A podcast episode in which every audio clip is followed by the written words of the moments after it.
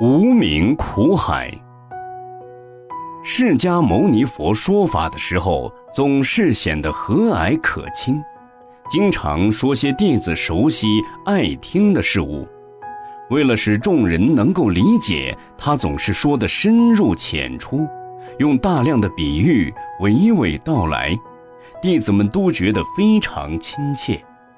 一天，佛陀说法后，有个弟子向他请教：“不知者无罪，是不是真的？”对于这个问题，释迦牟尼佛并没有直接回答，而是做了一个比喻。现在。有一把火钳，它被烧得火烫，但肉眼却看不出来。如果你去拿这把火钳，是知道它烧的火烫受害严重，还是不知道它烧的火烫受害严重？弟子想了想，回答：应该是不知道他被烧的火烫受害严重，因为不知道才没有一点准备。被烫的时候就来不及采取防范措施。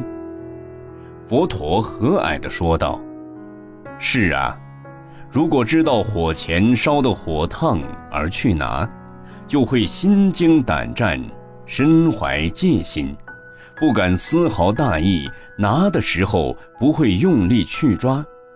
可见，并不是不知者无罪，而是不知者。”受害最大，人们就是因为不明真理，所以才会在六道轮回的苦浪里翻腾沉沦。